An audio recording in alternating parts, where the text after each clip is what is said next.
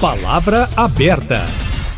O debate sobre a regulação das redes sociais deve ganhar força no país em ano de eleições municipais. Esta semana, no evento para marcar um ano dos atos antidemocráticos, o ministro do Supremo e presidente do Tribunal Superior Eleitoral, Alexandre de Moraes, afirmou que, entre aspas, a ausência de regulamentação e a inexistente responsabilização das redes sociais, somadas à falta de transparência na utilização da inteligência artificial e dos algoritmos, tornaram os usuários suscetíveis à demagogia e à manipulação política, possibilitando a livre atuação no novo populismo digital extremista e de seus aspirantes a ditadores. Fecha aspas. Além de o assunto preocupar a justiça eleitoral, o tema deve movimentar também o Congresso Nacional. Com o projeto de lei das fake news, os presidentes da Câmara e do Senado têm demonstrado intenção de discuti-lo. Mas, afinal, regular as redes sociais seria uma medida necessária para combater a desinformação ou representaria censura? Para debater o assunto, Eustáquio Ramos e eu, Kátia Pereira, estamos recebendo agora no Palavra Aberta Tiago Belotti, professor e coordenador das especializações em produtos digitais da PUC Minas. Bem-vindo ao Palavra Aberta, obrigada pela presença. Bom dia, Belotti. Bom dia, Kátia. Bom dia, Eustáquio. É um prazer estar com vocês aqui de novo para discutir um tema tão importante para nós hoje, né? O prazer é nosso. Estamos recebendo também Danilo Ruas, advogado especialista em direito público. Doutor Danilo, bom dia, obrigado pela presença.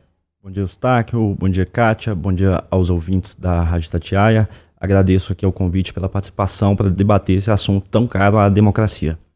Vamos começar ouvindo então o Tiago Belotti. Ô Belotti, será que neste momento o Brasil já tem a maturidade para discutir a regulação das redes sociais. Por que, que esse tema é tão necessário e será que esse tema de fato vai avançar agora em 2024? Olha, Kátia, a gente precisa ter maturidade para discutir esse tema e avançar com essa legislação, porque, primeiro, é, é um tema que está afetando muito a vida das pessoas o tempo inteiro, as nossas vidas, né, nosso dia a dia, em diversos ângulos, seja aí na questão eleitoral, seja no nosso entretenimento, em momentos de lazer, seja em momentos de educação, a internet e as redes sociais, os aplicativos de mensagem instantânea, todos esses elementos fazem parte da nossa vida interferem na forma como a gente vive, né, efetivamente. Por outro lado, a, o Brasil não é o primeiro e a gente espera que não seja um dos últimos a fazer essa legislação a entrar em vigor. A gente já tem países como Canadá, Austrália, a União Europeia como um todo, com legislações abrangentes nesse sentido. E por outro lado, acho que é bem importante sempre ressaltar: não é uma lei que está vindo uh, necessariamente trazendo elementos novos do ponto de vista de, de legislação. Acho que o, o, o, Danilo, nosso outro convidado, vai falar bem melhor sobre isso do que eu, mas é, ela prevê simplesmente que a gente traga para dentro da discussão da internet aquilo que vale no mundo físico, né, no mundo real. Então, algumas leis que já são previstas no mundo real, elas passem a ser de fato utilizadas no mundo da internet, especialmente na moderação de conteúdos. Agora, Tiago, você que está mergulhado nesse assunto todos os dias, é professor dessa área de digital, com a quantidade de redes sociais que a gente tem, com a quantidade de pessoas que estão cadastradas nas redes sociais em todo o mundo, aqui no Brasil também, é possível regular na prática isso? Controlar, vamos dizer assim, é, sem falar de questão de censura, falando controlar esse, esse mundo digital? Olha, Eustáquio, assim, a, a, a lei que está hoje ainda para ser aprovada, né, na atual versão dessa lei, ela propõe alguns mecanismos para dar conta disso. O primeiro é que ela vale para redes, né, para plataformas com mais de 10 milhões de usuários. Então, assim, a, o grande trabalho está voltado para essas redes que são redes muito grandes que afetam definitivamente as nossas vidas.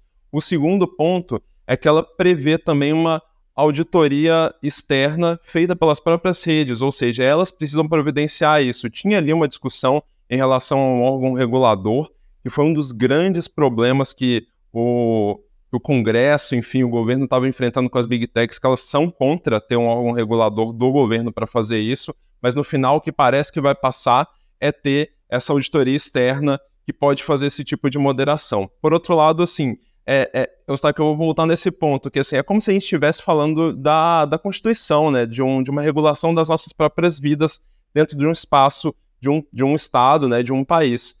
A diferença é que aqui a gente tinha até agora as plataformas fazendo essa autorregulação. A gente não está falando de um espaço que não tinha regras, essas regras já existiam. todos nós, quando entramos nas redes sociais, nas plataformas de mensagem instantânea como WhatsApp, assinamos termos de uso que já falam sobre o que pode e o que não pode ali dentro. A diferença agora é que com essa lei a gente tem uma normatização disso. É o país está decidindo aquilo que pode e o que não pode de acordo com as leis do próprio país, para que essas, esses termos de uso partam dessa base, partam desse princípio e que seja um princípio comum que respeitem leis que são muito importantes para a gente, especialmente no caso dessa lei de moderação de conteúdo. E aí vai, vai dizer a respeito de vários temas, né, como conteúdos de ódio, relacionados a, a, a suicídio auto, automutilação, tudo isso base, são sete temas principais que a lei prevê ali com base em legislações anteriores, legislações inclusive da década de 70. Então, assim, de uma maneira geral, é só o cumprimento de uma lei que já vale mesmo, como eu tinha dito anteriormente, e que aí a lei vai ter agora mecanismos para atuar em cima disso e que a gente considera que são fundamentais para reger o, o bem-estar social coletivo, né? Vamos ouvir agora o Danilo Ruas. Danilo, você concorda, evidentemente, com os pontos trazidos aqui pelo Belote, mas é, você vê algum problema nessa regulação das redes sociais? Existe algum risco? Alguma preocupação no ar, inclusive em relação à possibilidade de censura? Olha, Kátia, é, no contexto atual, a, a regulação das redes sociais e estabelecer limites, estabelecer é, critérios mais objetivos e um, detalhamento mais geral é, é essencial. Né? A gente tem visto nas redes sociais uma série de, de casos de, que, que estão conduzindo a suicídios, a divulgação de fake news.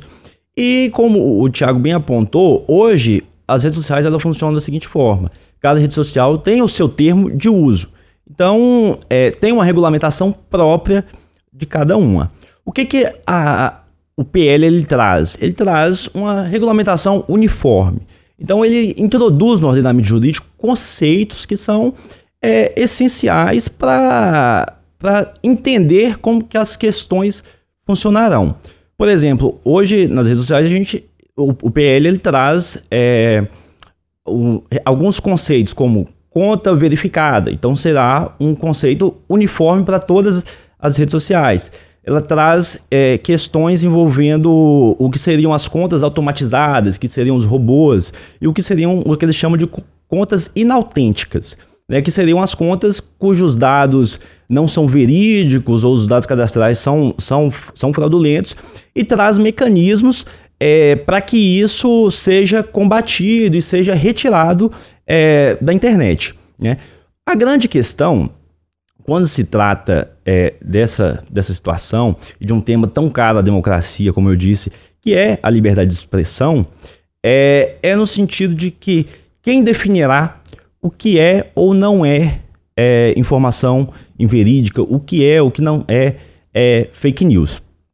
É, o projeto de lei ele não traz nenhuma definição sobre o, o que é fake news e ele passa uma responsabilidade para as grandes empresas no sentido de fiscalizar é, o conteúdo que está sendo ali divulgado e até mesmo ser responsabilizado solidariamente é, com, com, pelos danos ali que foram eventualmente causados. É, então isso gera um. pode gerar interpretações arbitrárias no sentido de se ter conteúdos e, e, e contas arbitrariamente retiradas ali de, de um contexto social, justamente porque não se sabe, não se tem um, um parâmetro é, do que seria vedado ou não. É uma... mas, mas definir o que é fake news é muito fácil, né? É muito simples, não é não, Danilo? Fica, você fica refém de um aspecto subjetivo. É, por exemplo, é, no direito eleitoral, nós temos um termo jurídico que é chamado é, fato sabidamente inverídico, né, que quando praticado em campanha, nas propagandas eleitorais, confere a, a aquele candidato que foi vítima, no caso é, dessa, dessa veiculação, um direito de resposta. Né? Esse não é um assunto novo no direito eleitoral, existe há, há vários anos, só que não há um consenso até hoje sobre o que é um fato sabidamente inverídico. Né? A gente não pode é, considerar que tudo seria uma fake news, né? porque a fake news ela é não é só uma, uma informação é, equivocada ou informação incompleta. É, a fake news ela possui contornos especiais, né? sobretudo é, porque ela tem uma finalidade específica de provocar um determinado dano. Né? Então, identificar é, essas intenções é algo muito difícil. Né? E a Justiça Eleitoral ela tenta combater né, esse, essa, essa questão, não é de hoje, há muitos anos. Inclusive, recentemente, é, criou-se um novo instituto, uma nova resolução do TSE de combate é, essas fake news. Mas, como eu disse, definir é, por meio de aspectos subjetivos o, o que seria ou não e transferir essa responsabilidade de definição às empresas de comunicação pode gerar um determinado, é, uma determinada arbitrariedade nessa análise. Voltando para o Tiago Velotti, Tiago, como eu usei aquela expressão, você que está mergulhado nessa questão digital, não teme que uma, regulamentação, uma regulação possa esbarrar ou chegar perto de uma censura? Porque 40 anos atrás as pessoas não tinham acesso é, às redes sociais, não existiam redes sociais para que ela pudesse se manifestar, dar a sua opinião, é, conversar à, à, distância, igual nós estamos conversando com você agora, você está em Portugal, a gente está conversando à distância, não tinha essa possibilidade, né? Com tanta, ainda mais com qualidade. Não pode esbarrar nessa questão da liberdade de expressão, porque as pessoas agora têm isso disponível para elas. Sim, Eustáquio, pode sem dúvida nenhuma esbarrar nesse ponto, mas o que eu percebo de positivo dessa desse projeto de lei, como ele está agora, é que ele tem uma preocupação grande com a transparência. Então, assim, esse é um outro ponto que eu acho que é fundamental a gente tocar. Hoje já existem mecanismos, os algoritmos das redes sociais, por exemplo, já tomam decisões em relação a que tipo de conteúdo pode, que tipo de conteúdo não pode, qual vai aparecer mais e qual vai aparecer menos, porque a gente não está falando só de exclusão de conteúdo, a gente também está falando de alcance, aquilo que vai chegar a mais pessoas ou menos pessoas. As redes sociais hoje fazem esse tipo de, de, de tomam esse tipo de decisão em seus algoritmos arbitrariamente. E, e a grande questão de hoje é que nós não sabemos, Eustáquio. Você não sabe o que faz um post seu chegar a mais ou menos pessoas numa rede social. A gente não tem essa, essa visão. Assim como também é muito difícil a gente saber quais são os conteúdos que são passíveis de moderação hoje. Porque, de novo, as redes sociais, um, têm seus próprios termos de uso, dois, elas não são obrigadas ainda a dar esse nível de transparência. O artigo 20 desse PL propõe exatamente isso, que elas que os provedores desses serviços disponibilizem de forma acessível as informações claras, públicas, objetivas, em português, que eu acho que é um outro ponto importante. A gente também está falando muitas vezes de redes sociais que são de outros países e que nem mesmo a, as questões mais profundas que precisam estar tá acessíveis aos usuários são traduzidas para o português e precisam estar tá claras, né, num português acessível para toda a população, para que elas sim tenham acesso a que tipos de conteúdo são proibidos, quais são os potenciais riscos de uso dessa rede social e como é que o algoritmo funciona. Então, assim, aquilo, que tipo de conteúdo ele vai privilegiar e, tipo, e que tipo de conteúdo ele vai reduzir o alcance. Porque hoje já acontece isso. A gente teve diversas polêmicas ano passado, por exemplo, no Twitter, relacionado a esse fato de conteúdos que estavam ali, que as pessoas começaram a, a debater a liberdade de expressão dentro dessa rede social específica, porque o Twitter arbitrariamente estava decidindo quais eram os conteúdos que não iam é, alcançar mais pessoas, que iam ter o alcance reduzido. E a gente não sabia que conteúdos eram esses e quais eram as motivações. Agora essa lei prevê exatamente isso, que seja transparente qual que vai ser, porque a gente pode assim dessa maneira controlar, vigiar, né, e, e, e acompanhar de perto, que hoje não é possível. É, Danilo, a gente tem o debate sobre esse PL das fake news, né, projeto de lei das fake news no Congresso Nacional, mas no Brasil já existe o Marco Civil da internet. Por que, que ele ainda não foi capaz de regular mesmo, regular o meio virtual? Bom, Kátia, a gente tem que entender que é, são fenômenos sociais.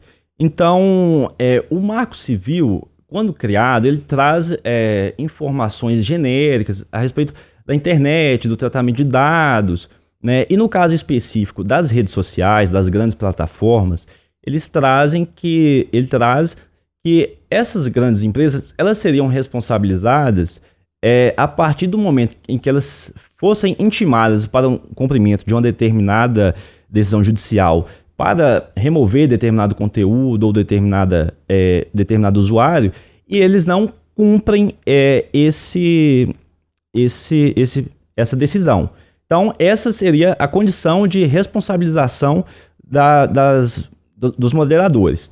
É, com esse novo projeto de lei, é, há um novo papel que é introduzido, no sentido de que é, cria-se uma responsabilidade para é, as grandes empresas de que elas passam a ser também é, responsáveis pelos danos que seus usuários tenham causado é, na prática ali da, de todas as publicações que são feitas. E essa nova legislação, ela responsabilizaria mais as grandes plataformas ou os usuários?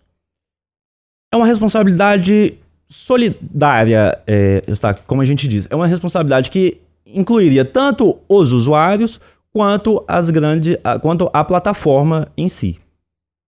Agora, voltando para conversar aqui com o Belotti, não é de hoje, Belotti, que a gente fala de fake news especialmente aqui no Brasil. Né? As últimas eleições foram muito marcadas por esse fenômeno. E o debate no Congresso Nacional também não é novo.